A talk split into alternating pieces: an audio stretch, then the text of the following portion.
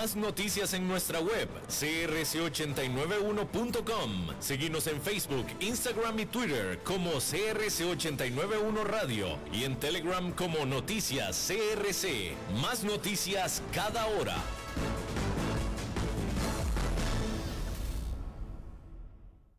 CRC 89.1 Radio y Cadena Radial Costarricense no se hacen responsables por las opiniones emitidas en este programa.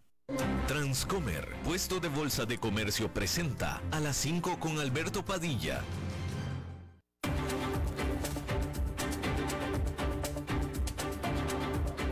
Inicia a las 5 con Alberto Padilla un programa diseñado con el objetivo de llevarte diariamente un tema de actualidad, acompañado siempre de reconocidos editorialistas, de lunes a viernes a las 5 de la tarde por CRC 89.1 Radio, a las 5 con Alberto Padilla.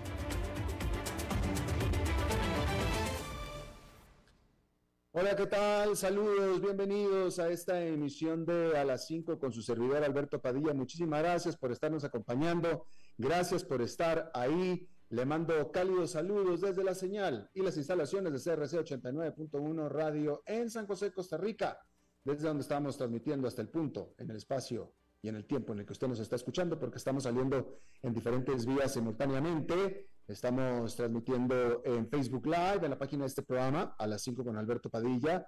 Estamos también disponibles en el canal de YouTube de este programa así como también estamos en podcast en las diferentes más importantes plataformas. Para ello, notablemente Spotify, Apple Podcast, Google Podcast y otras cinco importantes plataformas más. Aquí en Costa Rica, este programa que sale en vivo en este momento a las 5 de la tarde, se repite todas las noches a las 10 aquí en CRC 89.1 Radio. En esta ocasión, tratando de controlar los incontrolables, me acompaña al otro lado de los cristales el señor David Guerrero y la producción general de este programa, siempre poderosa, desde Bogotá, Colombia, a cargo del señor Mauricio Sandoval. Bien, hay que comenzar diciéndole que eh, las concentraciones de eh, gases de eh, invernadero en el mar alcanzaron, bueno, mejor dicho, las concentraciones de gases invernadero y los niveles del mar, de los océanos, alcanzaron sus más altos niveles de la historia durante el año pasado, de acuerdo a la Administración Nacional Oceánica y Atmosférica de los Estados Unidos, este organismo oficial que se dedica a hacer pronósticos del tiempo, literalmente. Dijo eh, esta administración que en el 2021, este año, fue el sexto año más caliente en récord o en los récords. ¿sí? Eh, además que el promedio global de, eh, del nivel de los océanos, del nivel de los océanos, subió por décimo año consecutivo y fue 9,7 centímetros más alto el año pasado que lo que fue en 1993, es decir, 10 centímetros básicamente, y, que el año 1993, y este es el año de referencia, puesto que fue cuando comenzaron a hacerse las medidas desde el satélite, medidas satelitales. Bueno, la Unión Europea finalmente votó por no imponer una prohibición a las visas a los ciudadanos rusos para que entren a los países de la Unión Europea, como algunos países, como la República Checa y Dinamarca, habían estado más que sugiriendo, presionando para que se hiciera. Sin embargo, otros países, la mayoría de la Unión Europea, se opusieron a esta idea. Eh, especialmente por las dos economías más grandes de la Unión, que son Alemania y por Francia, quienes habían advertido que eh, esta prohibición eh, alienaría a toda la alienaría la imagen de la Unión Europea ante la ciudadanía rusa y por tanto sería contraproducente. Entonces, los ministros de defensa de la Unión Europea votaron en su lugar por suspender la facilitación de las visas en un acuerdo que se había llegado con Rusia, eso sí, lo cual facilitaba, daba preferencia a las visas a los rusos. Entonces, esta preferencia es la que se va a quitar. Taiwán advirtió este miércoles que eh, hará contraataques a las fuerzas chinas que entren en el territorio de Taiwán, territorio eh, acuático o del mar, y que rehúsen salir. Y es que China ha incrementado sus prácticas militares todo alrededor de Taiwán, que es una isla, después de las visitas recientes de Nancy Pelosi, que es la vocera de la Cámara de Representantes de los Estados Unidos y la tercera política más importante de Washington. Eh, y bueno, este martes, Taiwán, la cual es una isla que es, independiente y se autogobierna, pero que sin embargo China o Beijing reclama como propia, eh, dice Taiwán que, eh, que lanzó ya algunos disparos de advertencia en contra de drones chinos y que lo hizo por primera vez. Es decir, se está escalando las tensiones en aquella región. Y bueno, la vida promedio, la expectativa de vida promedio de los estadounidenses cayó de 79 años a 76 entre el 2019 y el 2021 que es la mayor caída para un periodo de dos años en casi un siglo.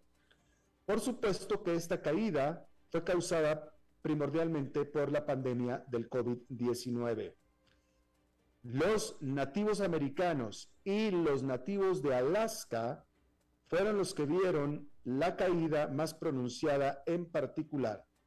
En el 2021, un recién nacido de, en estas poblaciones, un recién nacido del 2021 puede esperar vivir 65 años y eso es abajo de los 71 que podía esperar si nació en el 2019. Pero en general cae la expectativa de vida hoy de 76 de 79 a 76 en los Estados Unidos.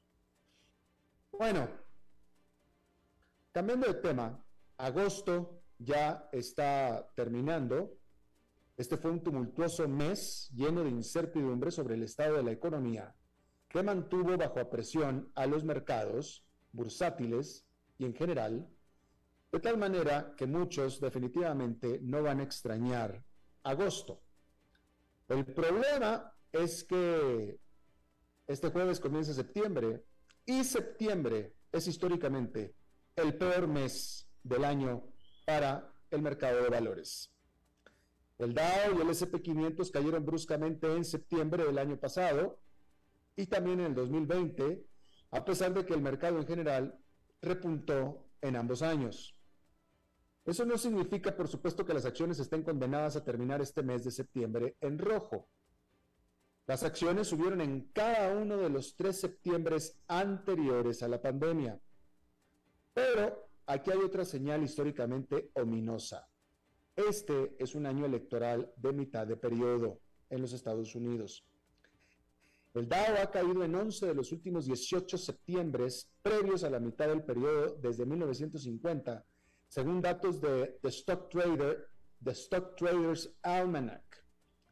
Pero no podemos contar con el desempeño pasado para dictar los resultados futuros. ¿No es cierto? Al final del día, los inversionistas deben centrarse en los fundamentos en lugar de las fechas del calendario. Y vamos a estar hablando de los fundamentos durante este programa de este día. Los resultados corporativos, la economía y la política monetaria de la Reserva Federal serán mucho más importantes para el rendimiento de las acciones que el mes en que se encuentre. Aún así, por supuesto, hay razones para estar nervioso. La próxima reunión de la Reserva Federal sobre aumentos de tasas de interés será este mes, el día 21. Se están preparando varios informes económicos clave que darán a los inversionistas más pistas sobre la salud del mercado laboral. y si las presiones inflacionarias acaso están disminuyendo. El Congreso también volverá a estar en sesión justo después del feriado por el Día del Trabajo, que es el próximo lunes. Pero la primera prueba de lo que podrá ser el mes viene este mismo viernes, 2 de septiembre, cuando se libere el informe sobre el empleo a agosto. Hay que recordar que prácticamente lo único que ha prevenido que la economía de Estados Unidos entre en recesión ha sido el mercado laboral que se ha mantenido sólido. El informe laboral de julio fue extraordinariamente fuerte, por lo que no se espera que el de agosto pueda ser muy malo, por más malo que fuera a ser. Pero eso sí dará una guía sobre lo que podemos esperar en el resto del año, así como la política sobre tasas de interés por parte del Banco Central. El mercado de valores tuvo una primera mitad del año miserable, lo que podría significar que el repunte reciente es decir, el repunte de julio y un agosto que fue bastante plano, aunque agitado, podría continuar. Pero si se dan señales de que la inflación sigue bajando, por lo que la Fed podría quitar el pie del acelerador de tasas y el mercado laboral continúa sólido, disipando el riesgo de una recesión de la economía, podría generar que este septiembre rompa con la historia y sea un excelente mes para el mercado accionario. Así que no perdemos nada con cruzar los dedos. Aquí le estaremos informando al respecto. Por lo pronto, hay que decir que los mercados estadounidenses, los mercados accionarios cayeron en su cuarto día consecutivo de pérdidas este miércoles. Aunque podría ser fácil culpar a Jerome Powell del mal humor de Wall Street, el culpable más probable es la caída de los precios del petróleo. Así es, porque el crudo estadounidense cayó un 5,5% para cerrar en 91 dólares 64 centavos el barril, marcando su peor día en cinco semanas. Pero la caída es una buena noticia para el consumidor estadounidense. Significa que los precios de la energía continúan retrocediendo. Y es que el promedio nacional de un galón de gasolina regular llegó a 3.84, 3 dólares 84 centavos el miércoles según el organismo AAA. Eso es menos que el 4.22 hace un mes. Fíjese lo que ha caído la gasolina. Por lo que es bueno para los consumidores, pero lo que es bueno para los consumidores no siempre es bueno para los mercados accionarios. La caída de los precios del petróleo condujo a una gran venta masiva de acciones energéticas. Por ejemplo, las acciones de Chevron cayeron más del 2%, el Standard Poor's 500 bajó un 1,1% y las acciones petroleras fueron las mayores perdedoras. El indicador S&P Energy Select Sector, SPDR Fund, cayó un 3,4%. Entonces, allá en Nueva York, esta fue una jornada negativa más con el índice industrial Dow Jones, registrando una caída de 0,88%, el Nasdaq Composite una caída de 0,56% y el Standard Poor's 500 con una caída de 0,78%. Sin embargo, es decir, hay un mal ánimo en Wall Street. Sin embargo, el sentimiento del consumidor estadounidense está mejorando. De eso estuvimos hablando en la jornada anterior, de acuerdo a el indicador del Conference Board y hay señales de que la inflación está dejando de crecer. Y esto está trayendo algo de ánimo al consumidor estadounidense. Vamos a estar hablando de todos estos temas más adelante en nuestra eh, entrevista de hoy. Antes de eso hay que decir que las empresas de Estados Unidos están buscando empleados, todavía están buscando empleados, pero los estadounidenses no están buscando empleo. El número de posiciones abiertas en los Estados Unidos aumentó en julio, lo que sorprendió a los economistas. En julio había cerca de dos puestos de trabajo disponibles por persona que buscara trabajo, frente a los 1,8 de junio, según los últimos datos de la encuesta sobre vacantes laborales y rotación laboral, o JOLTS por sus siglas en inglés. Y eso no es lo que esperaba la Reserva Federal. Porque a la Reserva Federal le preocupa que las ofertas de trabajo casi récord estén ayudando a impulsar los aumentos salariales, lo que a su vez puede mantener alta la inflación. Los, analistas señalan que la Reserva Federal no estará contenta con este informe y es fundamental que el mercado laboral se enfríe y este informe sugiere que se mantuvo muy fuerte hasta julio. Y es que es probable que un mercado laboral fuerte aliente a los funcionarios de la Reserva Federal a continuar con los agresivos aumentos de tasas de interés en un intento por enfriar la economía. Si la economía se mantiene creando empleos, y la gente se mantiene con empleo y los salarios siguen subiendo, por tanto la economía sigue creciendo, los consumidores siguen gastando y la inflación no puede caer. Ese es el problema.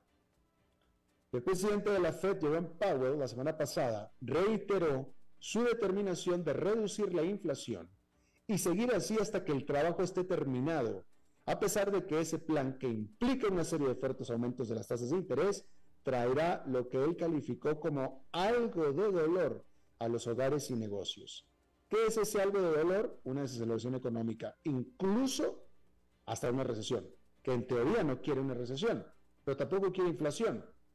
Y la implicación siempre ha sido, o la inferencia, de que si para combatir la inflación, para eliminarla, hay que entrar en recesión, entonces es lo que habrá que hacer.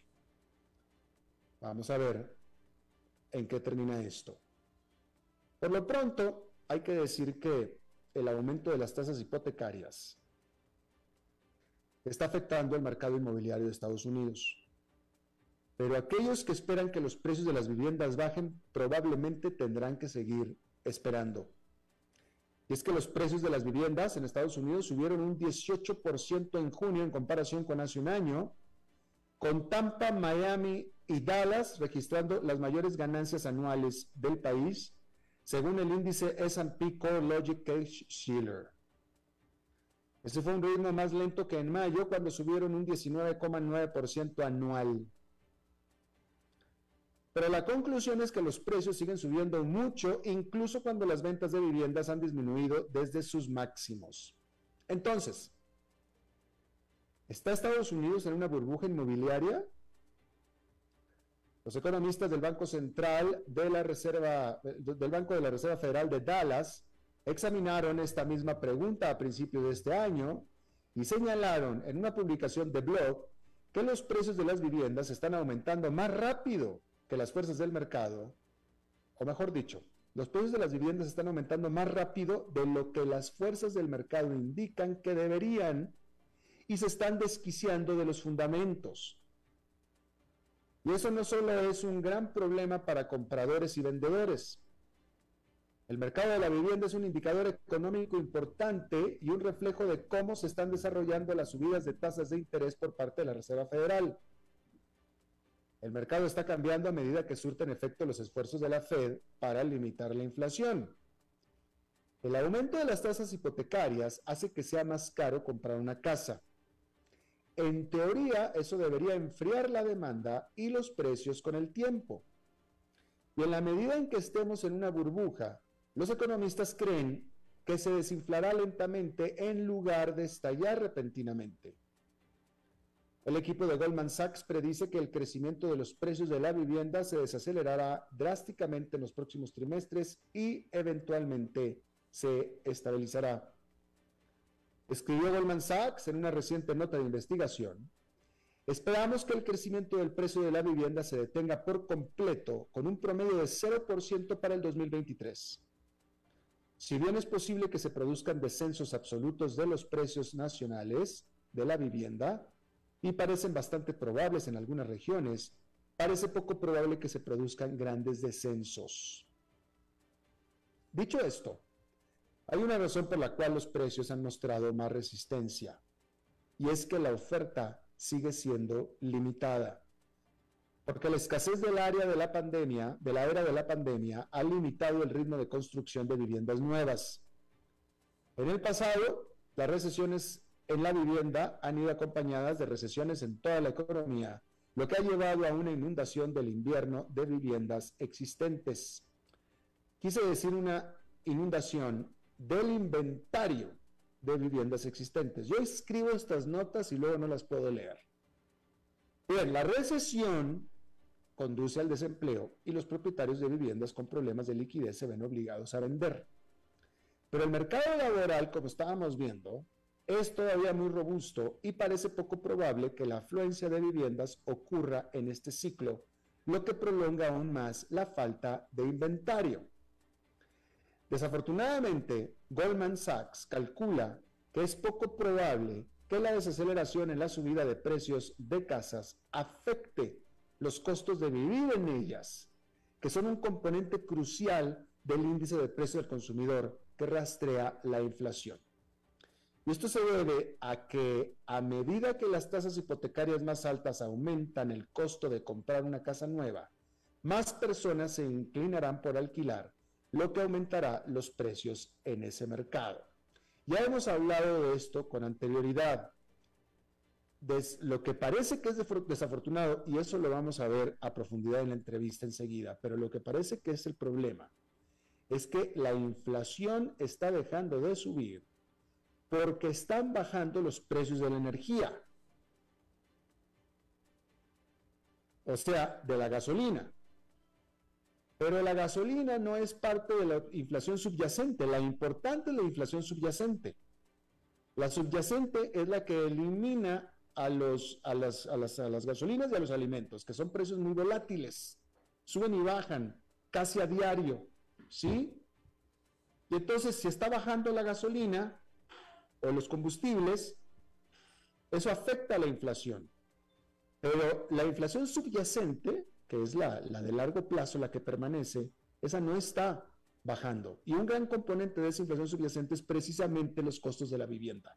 Lo que al americano o estadounidense le cuesta mantenerse con un techo sobre la cabeza. Y ese, como estamos viendo, está muy alto y no parece que vaya a bajar. Por tanto, no puede bajar la inflación mientras eso no suceda. Y de nuevo, vamos a estar hablando de esto en nuestra entrevista un poco más adelante. Y, por lo que resta del año, también vamos a estar hablando de esto. Bien, vamos a cambiar de tema completamente. Y hay que decir que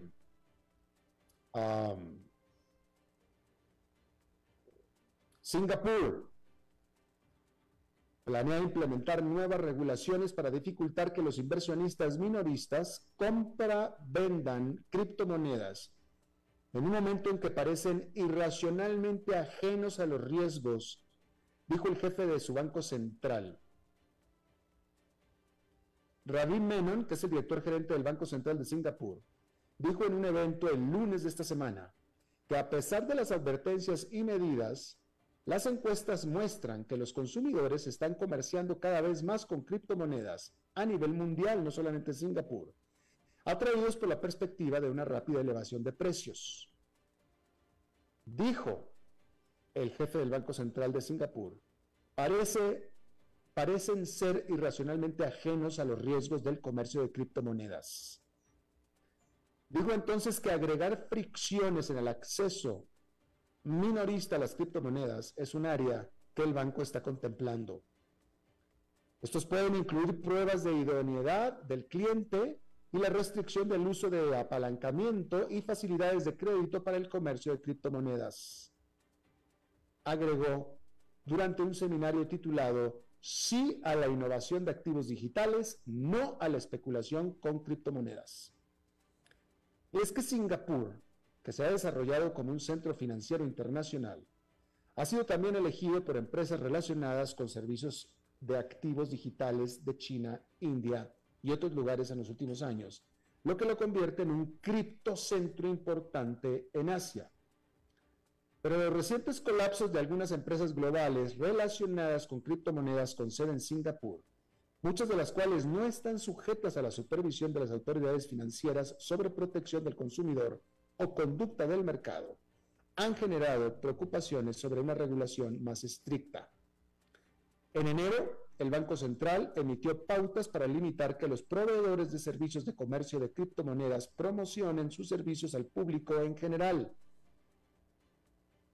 Las criptomonedas se han desplomado este año ya que los aumentos de las tasas de interés de Estados Unidos y la desbocada inflación incitan a los inversionistas a deshacerse de activos de mayor riesgo. Y como estamos viendo, los aumentos de tasas de interés en Estados Unidos van a continuar y la inflación muy probablemente también va a continuar elevada.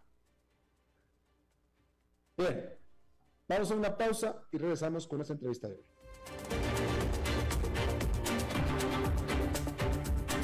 A las 5 con Alberto Padilla, por CRC 89.1 Radio. Desde los verdes bosques de nuestra montaña nos llega agua Cerros de la Riva, agua fresca de manantial que te permitirá vivir en equilibrio, proteger tu salud y la de tu familia, libre de sustancias químicas, envasada sin alterar su naturaleza a 2.000 metros de altura. Agua Cerros de la Riva, naturalmente neutral. Búscanos como cerrosdelarriba.gmail.com Llámanos al 8374-3229. Cerros de la Riva, Live Spring Water. Ok, gracias a todos por haber venido a la fiesta de despedida de don Alberto, quien cumple 30 años de trabajar para nuestra empresa. Y bueno, le llegó el día del retiro. Don Alberto, ¿por qué no viene acá y nos da unas palabras? Muchas gracias a todos. Solo puedo decirles que si alguien sabe de algún trabajito, que por favor me dicen. Es en serio. No me preparé para este momento y tengo que ver cómo consigo otro trabajo. No cometan el mismo error que yo. Transcomer, puesto de bolsa de comercio. Construyamos juntos su futuro. Somos expertos en eso.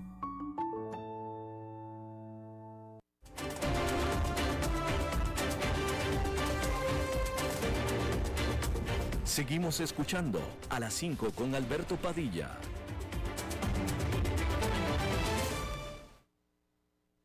Bien, gracias por continuar con nosotros. Bueno, esta semana, esta semana eh, eh, se publicó, y aquí lo estuvimos hablando, el Conference Board dijo que su índice de confianza del consumidor para agosto subió a 103,2 que es un salto bastante importante respecto de la lectura de julio, que fue de 95,3 y fue bastante arriba de lo esperado, de 97,5 por parte de los analistas Goldman Sachs, era lo que estaban esperando. Y como estábamos viendo, aparentemente muchos analistas hablan de que el consumidor de Estados Unidos sobre todo está notando que está cayendo el precio de la gasolina, sobre todo. Y eso es lo que está aumentando la confianza. Eso, afecta, le golpea directamente al bolsillo. Además de que aparentemente, tal vez, parece ser que la, hay, hay señales de que la inflación ha dejado de subir. Vamos a hablar de todo esto y para eso le agradezco muchísimo a nuestro buen amigo y excelente analista y comunicador Alberto Bernal que se una para darle sentido a todo esto. Mi querido Tocayo, ¿cómo estás? Saludos. Tocayo, ¿cómo estás? Muchísimas gracias por tenerme en tu programa. Como siempre, un placer hablar contigo. Gracias, muy amable. A ver, este, danos un poquito de perspectiva qué es lo que está pasando, porque eh, Wall Street está cayendo de manera importante. Eh, Jerome Powell, el presidente de la Reserva Federal, me parece a mí que tiene la intención de asustarnos, de, que, de que la gente tenga miedo, de que la gente no tenga confianza, que deje de gastar, que ahorre, pero de acuerdo a la Conference Board, que, creo que depende de la propia Reserva Federal, el estadounidense tiene más confianza en la economía en este momento como lo estábamos viendo. ¿Qué está pasando? Pues mira, Alberto, yo creo que lo que está pasando es que estamos viviendo un ciclo económico totalmente atípico. Fíjate que esta mañana, perdón, ayer, ayer eh, publicaron un dato que, se llama el George Employment Survey. George Employment Survey te dice básicamente una estimación de cuántas vacantes abiertas están en la economía de Estados Unidos en este momento. Y el número de ayer fue de 11.2 millones de vacantes. Déjame repetir esto. En Estados Unidos hay 11.2 millones de puestos de trabajo hoy en día que no consiguen gente para, para, para aceptarlos, para trabajar. Y en Estados Unidos, en este momento hay 5.6 millones de personas desempleadas. O sea que básicamente por cada, oportunidad, por cada desempleado hay dos oportunidades de trabajo, que es lo mismo que decir que las personas que no están trabajando en Estados Unidos en este momento es porque no les da la regalada gana trabajar. Es así de sencillo. En Estados Unidos hay trabajo para el que quiera trabajar. Y esto es importante, ¿por qué, Alberto? Porque eh, esto es muy bueno para las personas que están trabajando, pero es muy complicado para las empresas que son las que generan el empleo. Entonces, en este momento tenemos una situación de desbalance en el sector laboral, en que hay demasiadas ofertas laborales para pocos empleos y eso genera una puja eh, sin límite por eh, los salarios y pone a las empresas en una situación complicada y entonces eso va en contra de la sostenibilidad del ciclo económico. Entonces lo que quiere hacer la Fed es tratar de bajarle un poco el ímpetu a la economía, a las empresas para incrementar sus, sus plantas, para invertir en nuevas cosas, para de esa forma lograr bajar la inflación que pues todos sabemos que está extremadamente alta. Porque la inflación pues afecta muchísimo a las personas de menor ingreso, Alberto, y entonces eso es la eso, digamos, es la mayor preocupación que tiene en este momento la Reserva Federal, porque la gente que tiene que gana menos, que tiene empleos, que tienen empleos menos eh, o que no que pagan menos, pues entonces está sufriendo para llegar a final de mes. Entonces, digamos que es una es una es una es, es un equilibrio múltiple bien difícil de lograr y pues lo que está tratando, en mi opinión, de hacer la Reserva Federal ahorita es a través de mensajes, como dices tú, en cierta forma asustadores, tratar de bajarle un poco el ímpetu a la economía a ver si podemos encontrar un equilibrio a un nivel más bajo sin caer en recesión, pero pues eso obviamente es muy difícil. Tú, tú Tocayo, que eres piloto, es como, como, como tú haciendo una, un, approach al aeropuerto de Miami en medio de, un, de eh, una tormenta tropical, pues es difícil eh, lograr el encontrar la, eh, el, equilibrio entre altura y velocidad pues para que puedas hacer un aterrizaje eh, suficientemente tranquilo, ¿no? Claro. Ah, y a ver, eh, Alberto, porque como tú dices, este es un ciclo totalmente atípico. Este, eh, a ver, déjame, déjame, a ver que lo voy, voy, a, voy, a, invocar a la parte comunicadora tuya, a la parte, a la parte académica para que nos expliques bien. Porque, a ver, ok, la, la inflación está alta, 8%, es bastante alta. Pero la gente aparentemente está feliz, las empresas no consiguen empleados, la gente está contenta con el status quo, eh, sí se quejan del precio de la gasolina, el cual está cayendo. Eh, parece que todo está muy bien, estamos en pleno empleo en Estados Unidos y sin embargo la Reserva Federal está determinada incluso, incluso a llevar a la economía a una recesión si eso es lo que necesita para eliminar ese 8% de inflación. ¿Vale la pena? Jerome Powell dice que sí, pero si las cosas están tan bien, ¿cuál es el asunto de provocar una recesión para tumbar ese 8% si con el 8% parece ser que las cosas van funcionando bastante bien? ¿Me explico la pregunta? Claro que sí, y creo que la respuesta a eso, Tocayo, es evitar la, ¿cómo lo ponemos? La que Estados Unidos se copie de Latinoamérica en el manejo de los precios en la economía. Déjame darte un ejemplo. Nosotros en, eh, eh, con la familia siempre vamos a, Colombia para el fin de año.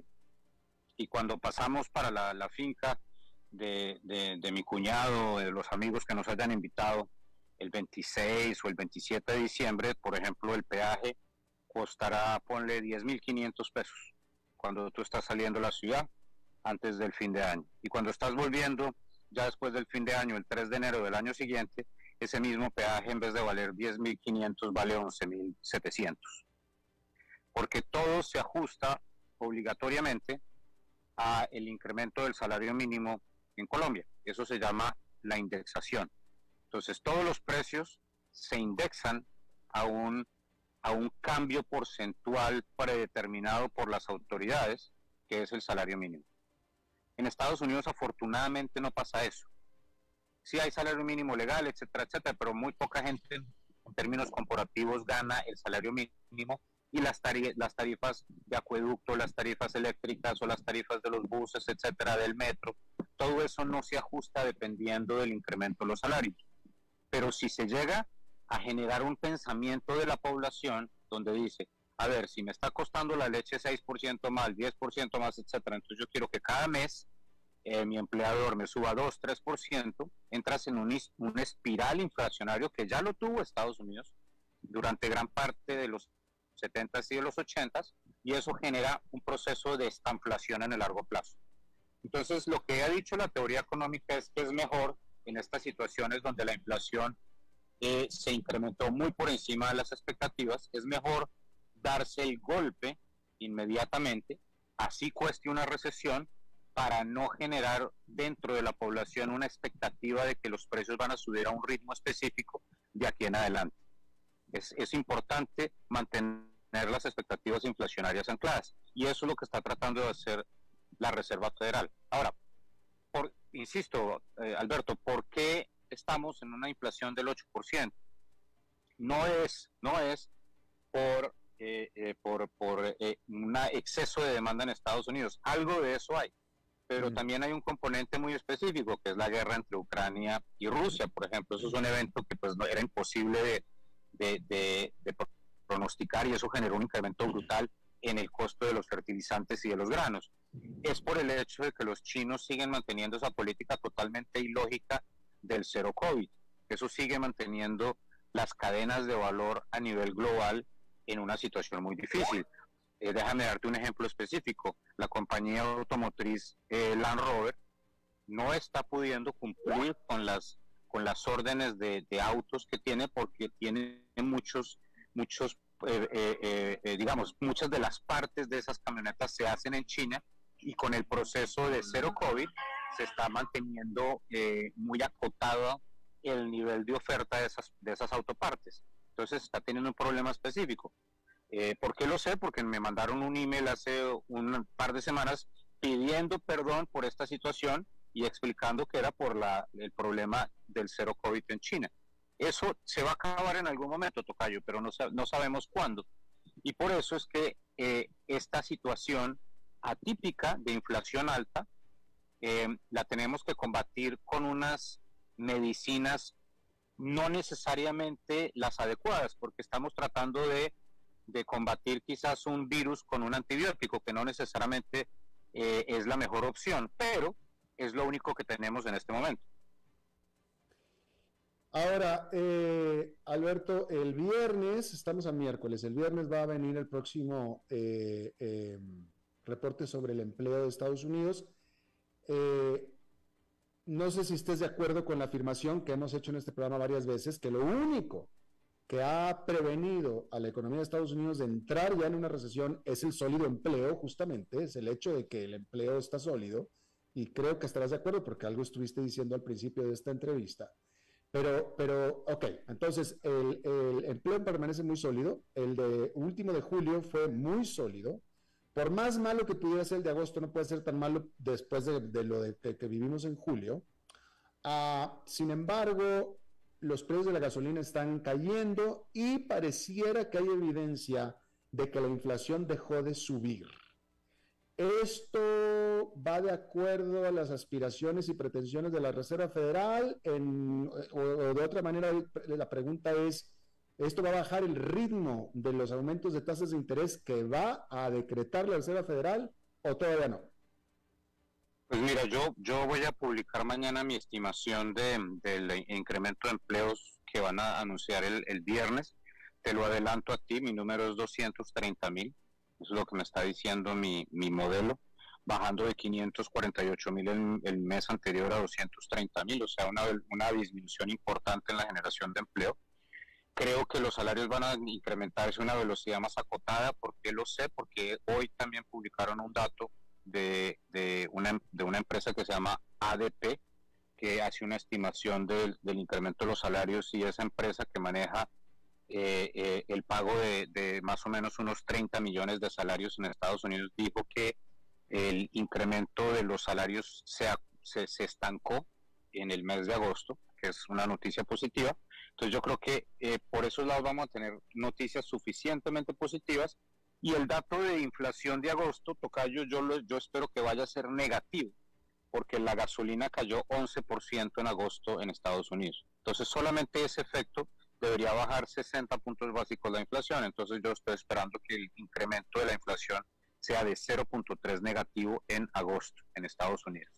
Y eso va a ayudar a que la Fed se ponga un poquitico más tranquila. Por eso yo creo que la Fed solamente sube 50 puntos básicos en septiembre. ¿Cuál es el problema? Que no basta un solo número, Tocayo. Mm. La Fed va a necesitar ver por lo menos unos tres números seguidos de inflación bastante acotada para ya eh, relajarse un poco. Por lo tanto, es posible que hasta final del 2022 sigamos en un nivel de, digamos, de incertidumbre bastante importante sobre el futuro de las tasas de interés. Ok, ok. Uh, ok, déjame te lo pregunto. Tú fuiste, tú fuiste, Tocayo, aquí en este programa, el primero que lo dijo en este programa, hace, ¿qué fue? Pues hace unos un par de meses, o quizá más incluso, de que Estados Unidos ya estaba en recesión técnica. Eh, lo cual en teoría todavía estamos en recesión técnica, pero yo te pregunto, eh, eh, vamos a hablar no de la técnica, sino de, la, de lo que será eventualmente la recesión oficial por parte del, del, organismo oficial para ello. ¿Cuáles son las probabilidades de que efectivamente Estados Unidos entre en recesión económica? Yo creo que son altas, pero, pero creo que es un evento del 2023, Alberto. Porque eh, ya tenemos, como tú sabes, como tú sabes, ya tenemos, ya tenemos el dato de la recesión técnica, que son dos trimestres seguidos de crecimiento eh, eh, secuencial, o sea, entre los dos trimestres negativos, eso ya lo vimos, ¿cierto? Pero aquí para que se declare una recesión, muy seguramente el National Bureau of Economic Research, que es la entidad que decide esto, va a poner como condición que haya un dato negativo en el empleo. Y yo creo que eso solamente lo vamos a ver en el 2023. Por lo que hablamos antes, que hay por cada desempleado en Estados Unidos hay dos puestos abiertos. Entonces, desde ahí a que se arregle ese exceso de empleo, van a pasar unos trimestres posiblemente. Eso quiere decir entonces, Alberto, que tú estás esperando, que tú estás esperando efectivamente despidos masivos. Pues yo no sé si vaya a ser despidos masivos, Tocayo, pero por lo menos no generación de nuevos empleos.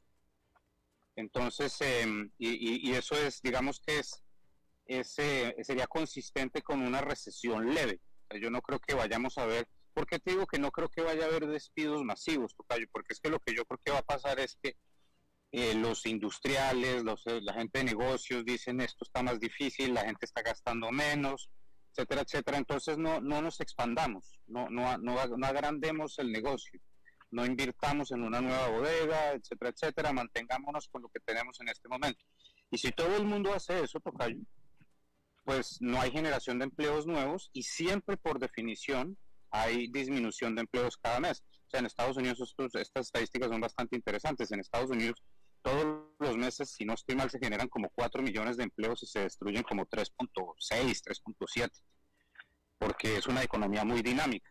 Entonces, si eso sigue, pues entonces el neto, porque lo que, lo que publica el gobierno es el neto de esos dos números, de la generación de nuevos empleos y de, la destrucción de empleos existentes. Ok, eh, bueno, ya, una variable más que te voy a preguntar. El mercado esta, esta semana ha sido, eh, ha caído fuerte, eh, estos últimos días han sido cuatro caídas consecutivas obviamente ante temor de lo que dijo Jerome Powell, de la promesa de aumento de, tasas de interés, etcétera. Eh, ¿Crees que el resto del año va a ser igual de negativo para el mercado? ¿Mejor qué? Yo sigo, yo sigo pensando que de aquí a final de año, Tocayo, la, las, las acciones, los mercados de valores recuperan valor. ¿Por qué lo pienso? Porque, porque eh, no están caros a estos niveles. O sea, no es, si tú compras una acción en este momento en una petrolera, compras una acción de Apple, etcétera, no estás pagando mucho por esa acción en términos de, utilidad ganancia, de utilidad precio, que es la forma como valoramos nosotros las acciones. Históricamente hablando, por lo menos no está caro. Entonces, cuando yo sé eso, entonces uno dice, pues sí, debería vender uno porque hay una recesión. Pero el, el acto seguido es preguntarse uno, bueno, ¿y será que los precios actuales no incluirán ya la recesión? Porque acuérdate, Tocayo, que los mercados se tienden a, ante, a, pues a eh, incluyen dentro de los precios eh, antes, antes de, que ocurran, o sea, ocurren los, los eventos futuros dentro de los precios antes de, con anticipación. Entonces eso, digamos, es una de las, de las, de, las variables fundamentales de la teoría de los mercados eficientes. Entonces, una de las cosas que nosotros nos, nos preguntamos cuando, cuando hacemos esa pregunta que, que, que te estás haciendo tú en exactamente en ese momento es, ¿será que ya se incluyeron los precios? Y la respuesta que tenemos dentro del equipo es que muy seguramente sí. Bien. Alberto Bernal de XP Investments desde Miami, Florida, te agradezco muchísimo, como siempre, Tocayo, que hayas hablado con nosotros. Mi estimado Tocayo, con muchísimo gusto. Tú sabes que para mí es un placer hablar contigo y hasta la próxima. Hasta la próxima, un fuerte abrazo. Vamos a hacer una pausa y regresamos con más. A las 5 con Alberto Padilla, por CRC 89.1 Radio. Desde los verdes bosques de nuestra montaña nos llega agua Cerros de la Riva, agua fresca de manantial que te permitirá vivir en equilibrio, proteger tu salud y la de tu familia, libre de sustancias químicas, envasada sin alterar su naturaleza a 2.000 metros de altura. Agua Cerros de la Riva, naturalmente neutral. Búscanos como cerrosdelarriba.gmail.com Llámanos al 8374-3229. Cerros de la Riva, Live Spring Water. Ok, gracias a todos por haber venido a la fiesta de despedida de don Alberto, quien cumple 30 años de trabajar para nuestra empresa. Y bueno, le llegó el día del retiro. Don Alberto, ¿por qué no viene acá y nos da unas palabras? Muchas gracias a todos. Solo puedo decirles que si alguien sabe de algún trabajito, que por favor me dicen. Es en serio. No me preparé para este momento y tengo que ver cómo consigo otro trabajo. No cometan el mismo error que yo. Transcomer, puesto de bolsa de comercio. Construyamos juntos su futuro. Somos expertos en eso.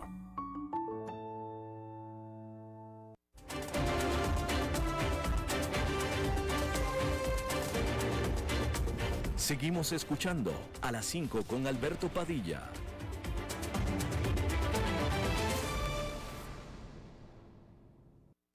con nosotros. Uh, hoy es miércoles y los miércoles usualmente contamos con la visita de nuestra buena amiga, excelente comunicadora, excelente periodista, Maritza. Y, linda también. También iba para allá, iba para allá. Hermosa. Mi amor precioso, mi bello. Maritza, te, extrañamos la semana pasada, Maritza. Yo también. Fíjate que yo esta la semana pasada estuve muy atareada este, y I couldn't come. Pero es... La, la, gente preguntó por ti, ¿eh? La gente de mis redes preguntó por ti. No, me no es cierto. Yo siento como que no me quieren. No, no te querían, pero ya se enamoraron, ya, ya, la fuerza es que, Ese es el efecto que yo causo, Hani, querido. Al principio como que la gente no entiende y ya después ven que, mi amor, soy yo, es Marisa. Mi amor, preguntaron por ti. ¿Y, y, qué, ¿Y qué dijeron? ¿Que dónde está la taiba? ¿Dónde están? Maritza, Maritza, ¿dónde está Maritza? ¿Qué pasó con Maritza? Entonces, no, es que el miércoles no estuviste, los prometí para el jueves y el jueves no estuviste tampoco y entonces me reclamaron. ¿Qué pasó con Maritza el jueves tampoco? Bueno, bueno, mi amor, eh, no, no más reclamos. Here I am. Here I am, There You go. There you go, baby. Yes. Este, mi amor, fíjate que yo te tengo un cuento. Bueno, espero que te guste porque como, como te has puesto tan, tan exigente que ahora nada, nada te asombra no la sombra Pero todo, lo que, todo lo que tú me digas me va a gustar. Ay, mi amor. Este, fíjate que vi una noticia que me ha impactado toda mi humanidad. Este, vos sos un hombre que viaja mucho en avión. Vos, vos pasas de un lado para otro. Es más, vos estás aquí ahorita en el país. Sí, señora, sí. Ah, eh, pero no estás en la aquí, no estás aquí. ¿verdad? Físicamente, Ay, te echan el agua. es que yo pensé que no estabas, que no estabas in the country. Pero te pregunto porque sos un hombre que viaja mucho. Este, ¿En algún momento te, te ha pasado algo? ¿Has tenido alguna experiencia este, rara, grave, de susto en un avión, mi amor? De susto aeronáutico. Que, no sea, que no estamos hablando de turbulencia sino como que vos, no sé, no te ha pasado nunca nada raro que vos No, digas. no, de que, o, o sea, propio del vuelo del avión. Sí, algo que pasa inside of the airplane. No, bueno, todo tipo de, de aventuras y de problemas, etcétera, pero algo que haya, me haya hecho pensar, eh, voy a reunirme con el creador, no, nunca.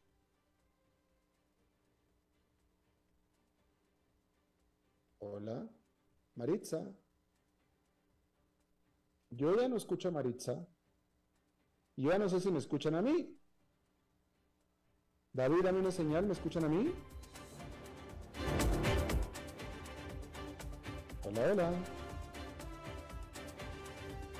Yo ya no sé, Maritza, David, ¿qué pasa? Yo soy el que me desconecté. ¿No me escuchan?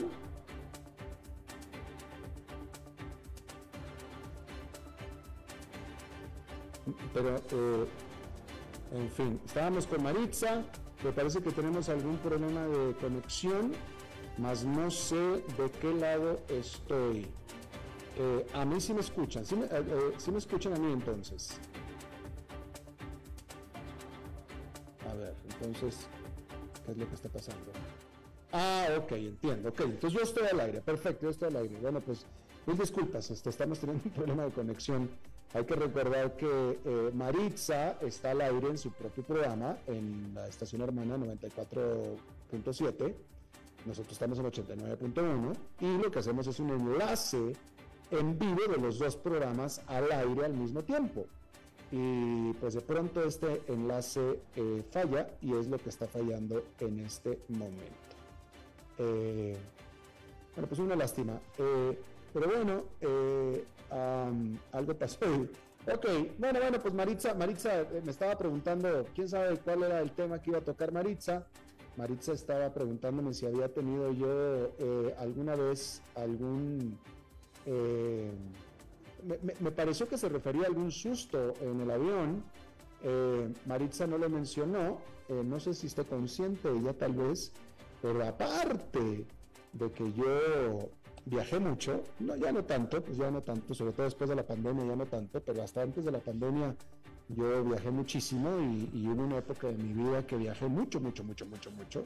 Tengo la gran fortuna de haber visitado todos los países de habla hispana del mundo, con excepción de Cuba, es el único que me falta, de países de habla hispana. Eh, y por supuesto todos los países de América Latina, con excepción de algunos de habla inglesa como Guyana, Belice nunca he estado, Surinam tampoco. Pero fuera de eso, toda América Latina lo conozco. Pero aparte, yo soy piloto, yo mismo soy piloto, mi- soy apasionado de los aviones y tengo mi licencia de piloto, la cual la tengo en desuso, este, hace tiempo que no vuelo, pero yo volé por muchos años eh, como piloto. Y bueno, entonces el punto que estoy tratando de hacer es que pues sí, tengo mucha experiencia en aviones, con aviones, he volado muchísimo, eh, había ocasiones en que yo volaba incluso más como pasajero que mis amigos pilotos de aerolínea, pero bueno, nunca, nunca, nunca he tenido yo una situación en la que yo haya dicho creo que estoy en peligro de muerte o de herido, no, nunca, la verdad es que no. Eh, mucho tendrá que ver también, por supuesto, mi conocimiento aeronáutico como piloto. Yo creo que los pilotos, como conocedores del asunto, vemos todo lo que sucede en el avión, pues ya ni siquiera, bueno, sí, con otra perspectiva diferente a la del resto de los pasajeros, simplemente porque nosotros tenemos más conciencia de lo que está pasando. Entonces, cuando a mí un pasajero me dice, alguien que es pasajero, y, y- y me comenta, no, eh, veníamos aterrizando, el avión se movió muchísimo, me asusté mucho. Pues yo siempre lo pongo en perspectiva porque yo digo, seguramente no se movió tanto y seguramente, claro, que nunca hubo peligro, pero pues eso nunca lo sabe alguien que no sabe de aviación, ¿no? Entonces, este, de nuevo, o sea, yo creo que podemos ir 200 pasajeros en un avión y algo sucede en el avión y todo el mundo se asusta, si uno de esos pasajeros es piloto, ese piloto seguramente no se asusta porque sabe exactamente qué es lo que está pasando y cuáles son las posibilidades y potencialidades de lo que está pasando, simplemente, ¿no? Así es que, de, de nuevo, eh, eh, que si se mueve mucho un avión, que si que se aterrizó muy duro, que si etcétera, etcétera, pues todo es cuestión de perspectiva y, no, pues entonces no, pero, pero sí, sí hay veces definitivamente que un avión puede entrar en riesgo y en problemas, tanto como piloto como, como, pasajero, y, y, cuando un avión tiene problemas, el propio piloto se asusta, somos humanos, es humano el piloto, pero a mí en lo personal, afortunadamente, nunca me, así de me voy a morir, no, no. Eh, así no. Eh, ¿Estoy en problemas? Sí. ¿Hay soluciones? Sí. ¿Me voy a matar? No. Eso no. Nunca. Ciertamente nada que me haya impedido seguir volando. O que me sigan dando ganas de seguir volando, ciertamente. Pero bueno, eh, no, no alcancé a responderle la pregunta a Maritza, la cual al final no estuvo con nosotros, así es que tendrá que ser hasta la próxima semana. Y bueno, eso es todo lo que tenemos por esta emisión de A las 5 con su servidor Alberto Padilla. Muchísimas gracias por habernos acompañado. Espero que termine su día en buena nota, en buen tono. Y nosotros nos reencontramos en 23, en 23 horas. Que la pasen muy bien las 5 con Alberto Padilla fue traído a ustedes por Transcomer, puesto de bolsa de comercio. Construyamos juntos su futuro. Somos expertos en eso. Nos amaremos tanto que el amor. Presenta Alberto Plaza, Tour 35 años. Polvo de estrellas. Sábado 10 de septiembre, Hotel Real Intercontinental, 8 de la noche. Entradas en specialticket.net. Hasta un